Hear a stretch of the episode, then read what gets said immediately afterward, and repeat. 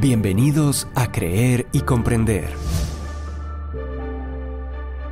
Contenido actual para la defensa de nuestra fe en la vida práctica cotidiana.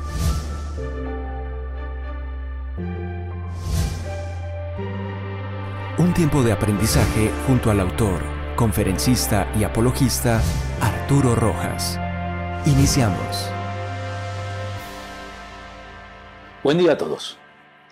En el podcast de hoy vamos a ocuparnos de los aspectos absurdos de la vida. Esos a los que se refirió con estas palabras el rey Salomón al escribir el libro de Eclesiastés, uno de mis preferidos en la Biblia. Lo más absurdo de lo absurdo, dice el maestro. Lo más absurdo de lo absurdo. Todo es un absurdo. Eclesiastés 1.2. De hecho, Eclesiastés es el libro existencialista por excelencia en la Biblia.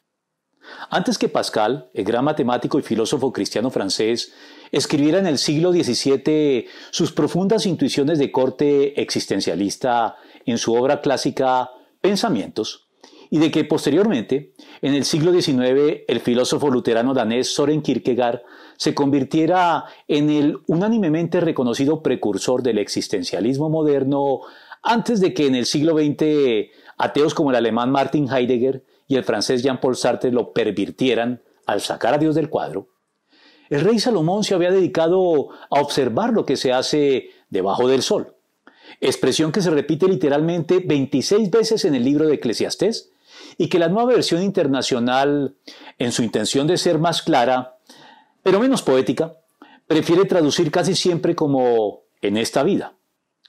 Pero junto con esta hay otra expresión en el eclesiastés que también hace referencia a lo que el existencialismo llamó la problemática existencia humana.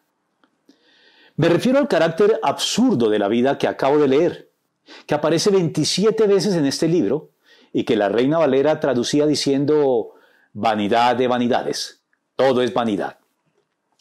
Pero quedémonos con la nueva versión internacional para señalar 10 lecciones útiles para la vida práctica del cristiano que surgen de considerar las cosas absurdas de la vida. La primera consiste en reconocer que todos tenemos tal sentido de lo eterno que no importa cuánto nos alejemos de Dios, en el fondo siempre tenemos conciencia de Él. La eternidad es un atributo de Dios que significa que Él no está sometido ni limitado por el tiempo pues el tiempo también es una creación suya. Nosotros, por el contrario, estamos tan sujetos al transcurrir del tiempo que no podemos escapar de él, siendo conscientes como ningún otro ser de este mundo del inexorable paso del tiempo. Pero paradójicamente, y aquí está lo absurdo del asunto, sin poder resignarnos nunca a ello, sino anhelando siempre la eternidad y la inmortalidad que logre trascender la fugacidad de esta corta vida en que nos encontramos.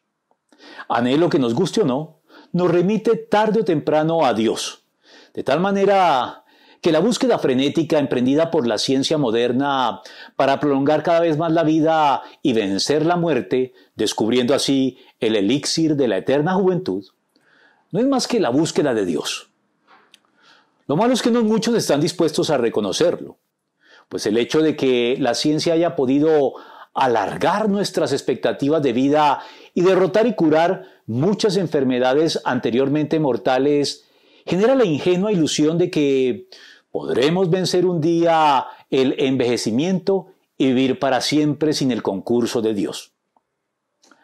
Haríamos por tanto bien en recordar que fue Dios mismo quien nos creó con esta conciencia del tiempo y este anhelo de una eternidad que únicamente lograremos alcanzar y satisfacer un día a cabalidad en Cristo y solamente en Él, puesto que Dios hizo todo hermoso en su momento y puso en la mente humana el sentido del tiempo, aun cuando el hombre no alcanza a comprender la obra que Dios realiza de principio a fin. Eclesiastés 3:11. La segunda lección tiene que ver con las palabras que pronunciamos en el curso de esta vida y el hecho de que hablar con cauta medida no es necesariamente señal de que somos sabios. Pero hablar mucho sí puede ser señal de que somos tontos o necios. Permítame explicarlo mejor. Hablar mucho siempre ha sido la tentación, y la problemática de las personas con temperamentos extrovertidos y joviales, llevándolos en muchos casos a hacer promesas o a asumir compromisos apresurados e irreflexivos o a revelar detalles innecesarios e incluso inconvenientes alrededor de un asunto cualquiera, o a proveer excesivas explicaciones que no se les han pedido. Pero aún sin incurrir en ninguna de estas imprudencias, por llamarlas de algún modo, en el mejor de los casos, las personas alegremente parlanchinas terminan diciendo tonterías, aún sin proponérselo. Sobre todo cuando, sin mala intención, en su atolondrada imprudencia terminan pontificando sobre cosas que no conocen, como les pasa a un significativo número de cristianos. Al respecto, Agustín de advertía, es una cosa vergonzosa y peligrosa que un infiel escuche a un cristiano presumiblemente explicando el significado de la Sagrada Escritura, decir tonterías. Debemos adoptar todos los medios para evitar tal vergüenza en el que la gente demuestra la vasta ignorancia del cristiano y se ríen de él hasta el ridículo. El Evangelio dice que de toda palabra ociosa daremos cuenta. Y la conocida sentencia jurídica en el sentido de que todo lo que digamos podrá utilizarse en nuestra contra, es especialmente cierta en el caso del cristiano en el que todas las tonterías que diga podrán terminar utilizándose en contra del cristianismo que profesa y que pretende representar. Por eso, aunque la prudencia no es garantía de ser sabio, la imprudencia sí deja expuestos a los tontos, pues quien mucho se preocupa tiene pesadillas, y quien mucho habla dice tonterías. Eclesiastés 5.3.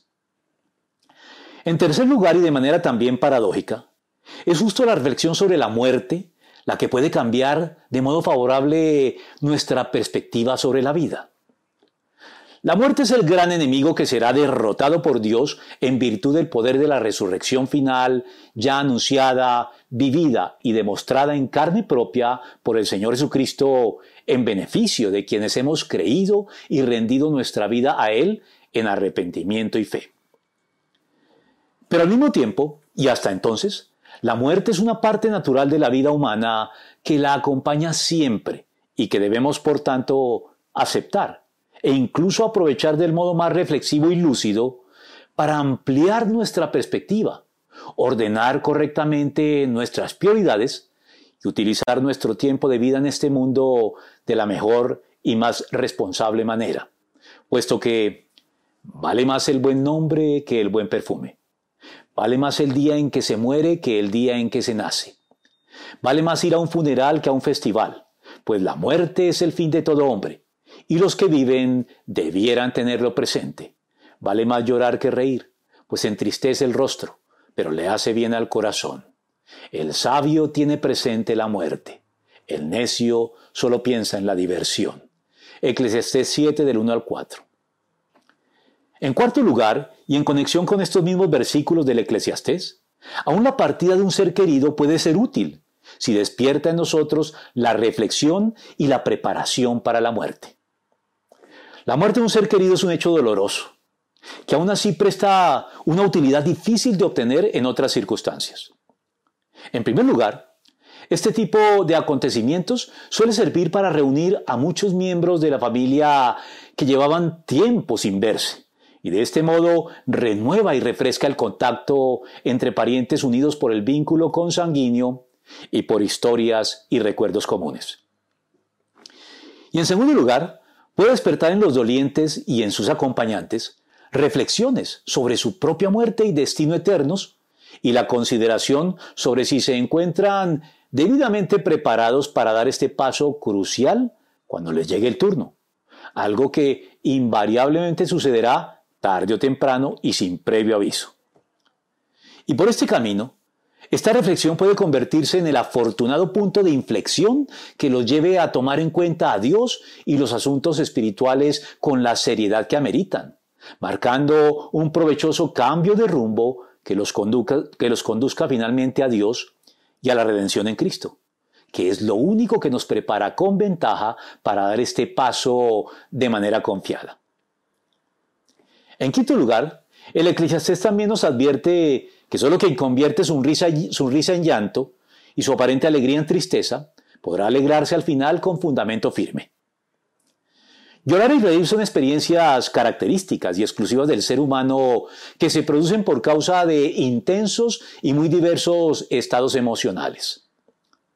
El poeta Juan de Dios Pesa se refería en su famoso poema Reír llorando al carácter engañoso y encubridor de lo que ya se designa como la risa del payaso, es decir, la risa exterior producida por lo que él llamó el carnaval del mundo con sus diversiones, luces, candilejas y promesas insustanciales, que nos anestesian y ocultan el llanto interno producido a su vez por la profunda y dolorosa conciencia de la banalidad, la superficialidad y la carencia de sentido de todo. La risa y la actitud alegre ante la vida no tiene pues un fundamento firme si se apoya tan solo en el endeble y efímero carnaval del mundo y no en los valores eternos del Evangelio que nos formula la invitación y nos abre las puertas a la verdadera y muy, sustancial fiesta del reino de Dios.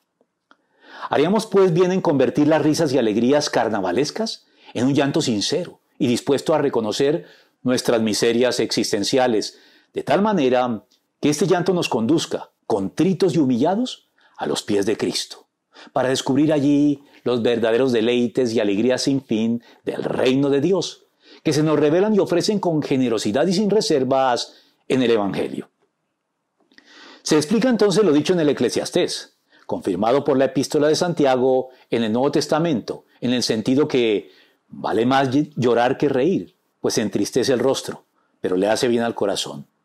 Reconozcan sus miserias, lloren y lamentense, que su risa se convierta en llanto y su alegría en tristeza. Eclesiastés 7 del 1 al 4 y Santiago 4 al 9. Y hablando del carnaval del mundo, en sexto lugar, el Eclesiastés nos recuerda que Dios fomenta la alegría entre su pueblo, pero sin llegar a confundir la fiesta de su reino con el engañoso carnaval del mundo. La alegría es parte del fruto del Espíritu Santo en la vida del creyente, según lo leemos en Gálatas 5:22. Los creyentes estamos llamados entonces a ser personas alegres y festivas, dispuestos a celebrar sanamente el don de la vida y todas las bendiciones que lo acompañan.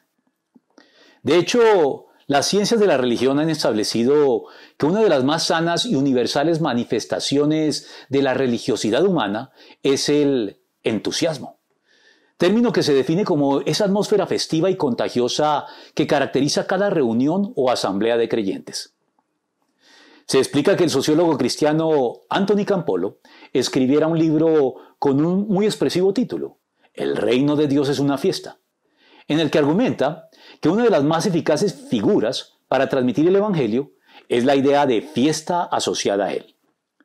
No es casual la importancia asignada por Dios a las fiestas de Pentecostés, Pascua y tabernáculos entre el pueblo judío ni tampoco el hecho de que el ministerio público del Señor comience en una fiesta de bodas, las de Caná, en la cual, dicho sea de paso, realizó su primer milagro.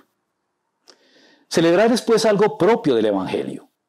Pero la fiesta que Dios promueve seguía por parámetros diferentes y opuestos a los criterios frívolos, laxos y moralmente relajados del carnaval del mundo constituyéndose en un anticipo de la fiesta de bodas preparada para la iglesia en los últimos tiempos. Los cristianos debemos pues caracterizarnos por un espíritu alegre y festivo, como Dios manda. Anda, come tu pan con alegría, bebe tu vino con buen ánimo, que Dios ya se ha agradado de tus obras. Goza de la vida con la mujer amada, cada día de la vida sin sentido que Dios te ha dado en este mundo cada uno de tus absurdos días. Esto es lo que te ha tocado de todos tus afanes en este mundo. Eclesiastés 9 del 7 al 9. En séptimo lugar, encontramos que todos tenemos las mismas oportunidades y aprovecharlas depende más que de nuestras condiciones, de tomarlas cuando se presentan. De esto ya hablé con más extensión en el podcast El Momento Oportuno. Así que tan solo voy a añadir algo breve. Me refiero a que, en relación con las oportunidades en la vida, llama la atención un hecho muy significativo que suele pasar desapercibido con frecuencia, hasta que nos encontramos con el caso de personas muy talentosas y dotadas, que a pesar de ello no han alcanzado el éxito que debería hallarse asociado casi naturalmente a estos dones y talentos. Mientras que, por otra parte, observamos que personas no tan talentosas ni dotadas han logrado, sin embargo, destacarse y darse a conocer, obteniendo así todo el reconocimiento y los beneficios del caso. El rey Salomón una vez más llamó la atención a este siempre sorprendente e inesperado contraste al declarar, me fijé que en esta vida la carrera no la ganan los más veloces, ni ganan la batalla los más valientes, que tampoco los sabios tienen que comer, ni los inteligentes abundan en, en dinero, ni los instruidos gozan de simpatía, sino que a todos les llegan buenos y malos tiempos. Eclesiastés 9:11. En efecto, una vez más vemos que el aprovechamiento de las oportunidades tiene más que ver con identificarlas y no dejarlas pasar de largo cuando se presentan que con las habilidades, capacidades y talentos de las personas en sí mismas que, aunque son por supuesto también algo necesario, con todo ello no son lo más determinante en este asunto. Así pues, dado que Dios nos garantiza que a todos nos llegan buenos tiempos, pero al mismo tiempo nos advierte sobre los malos, es importante estar preparado para sortear con buena cara los malos y aprovechar al máximo los buenos. En octavo lugar encontramos un muy importante contraste entre la fiesta del reino de Dios y el carnaval del mundo, que consiste en que la fiesta del reino se disfruta con responsabilidad y seguridad, a diferencia del carnaval del mundo con todos sus excesos y consecuencias indeseables. Ya está claro a estas alturas que la Biblia fomenta el sano espíritu festivo, y como tal no restringe las expresiones alegres y los disfrutes propios de la adolescencia y la juventud. Sin embargo, nos invita a no, darle, rienda suelta de manera inconsciente y desbocada, al mejor estilo del carnaval del mundo, sino de un modo responsable, y debidamente dosificado para poder mantenerlos dentro de un rango de seguridad tal que nos eviten los efectos colaterales y las consecuencias indeseables que estos pueden llegar a traer incorporados cuando, nos tenemos, cuando no tenemos en cuenta estas recomendaciones e incurrimos entonces en todo tipo de excesos al respecto, teniendo que sufrir luego sus dolorosos resultados en perjuicio propio y de los seres queridos que nos rodean, quienes también se verán de un modo u otro afectados por nuestras decisiones en virtud del vínculo afectivo que los une a nosotros. Así pues, la única advertencia que Dios le formula a los jóvenes cuando los invita y los estimula incluso a disfrutar de la vida en el breve lapso de su juventud, con toda la energía y vitalidad que les es tan propia, es que tengan en cuenta que Dios los observa de cualquier modo y que, en consecuencia, tendrán que dar cuenta a Él de todos sus actos, para que al final puedan hacerlo con las ventajas y con la conciencia tranquila de quienes atienden a esta exhortación. Alégrate joven en tu juventud. Deja que tu corazón disfrute de la adolescencia. Sigue los impulsos de tu corazón y responde al estímulo de tus ojos pero toma en cuenta que en todo esto te juzgará Dios. Eclesiastés 11:9. En noveno lugar, el Eclesiastés nos advierte que entre más tardemos en volvernos a Dios y reconciliarnos con Él, más lamentaremos no haberlo hecho con mucha mayor anterioridad. Hay personas que sin ser creyentes aún son sin embargo conscientes de los compromisos que la fe en Cristo involucra. Compromisos que consideran no solo demasiado difíciles o imposibles para ellos, sino hacia los cuales no tienen una voluntad dispuesta debido a que piensan que más allá de su presunta dificultad, aceptar el Evangelio los privaría de poder vivir una vida en la que estén en condiciones de disfrutar sin restricciones indebidas de todas las cosas buenas que la vida nos ofrece. En razón de esto, algunos deciden diferir de forma indefinida y relegar a los últimos años de sus vidas, poner en orden sus asuntos con Dios, volviéndose a Él mediante la redención provista por Cristo para la humanidad en la cruz del Calvario. Al estilo del emperador Constantino, que, siendo durante gran parte de su vida simpatizante del Evangelio y del cristianismo, de forma fríamente calculada, solo se bautizó como tal en su lecho de muerte. Pero esta forma de pensar, además de incurrir en esa jactancia del día de mañana contra la que la Biblia nos advierte, pues nadie puede garantizar que mañana tenga una nueva oportunidad de arreglar como corresponde sus asuntos con Dios, es equivocada, una vez más, al presumir que la vida cristiana nos priva del disfrute de las cosas buenas de la vida, cuando lo que hace en realidad es hacer posible este disfrute de manera responsable y dosificada, y sin indeseables consecuencias ni efectos colaterales perjudiciales. Por eso, acuérdate de tu Creador, antes que se rompa el cordón de plata y se quiebre la vasija de oro y se estrelle el cántaro contra la fuente y se haga pedazos la polea del pozo. Volverá entonces el polvo a la tierra como antes fue, y el espíritu volverá a Dios, que es quien lo dio. Pues lo más absurdo de lo absurdo, todo es un absurdo, ha dicho el maestro. Eclesiastés 12 del 6 al 8. En conclusión y en décimo y último lugar, dicho de manera escueta y puntual, la única forma de superar el absurdo y la vanidad de la existencia humana vista de forma aislada es incluir a Dios en la escena.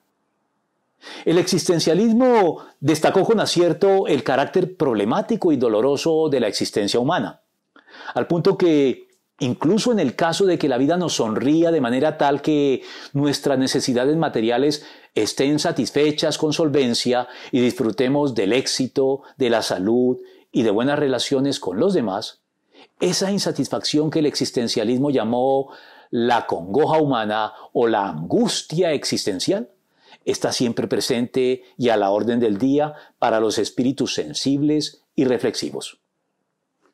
Porque sin Dios de por medio y en el centro de todo, terminamos como al principio, lo más absurdo de lo absurdo. Todo es un absurdo, ha dicho el maestro, Eclesiastés 12.8. Piénsenlo y estarán de acuerdo. Concluyo en este punto. Pero antes, esperen pronto nuestros podcasts más breves respondiendo preguntas puntuales que los cristianos se formulan con frecuencia. Suscríbanse a nuestro canal y si les interesa recibir en su correo notificaciones de los nuevos contenidos subidos aquí o en el blog creerycomprender.com, déjennoslo saber para incluirlos en nuestras listas al respecto. Ah, y si les gustó, díganoslo y compártanlo con sus contactos. Hasta la próxima.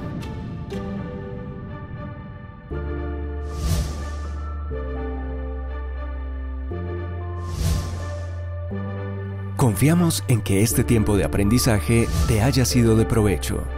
Te invitamos a compartirlo, suscribirte y seguirnos en nuestros canales digitales de Creer y Comprender. Hasta nuestro próximo podcast.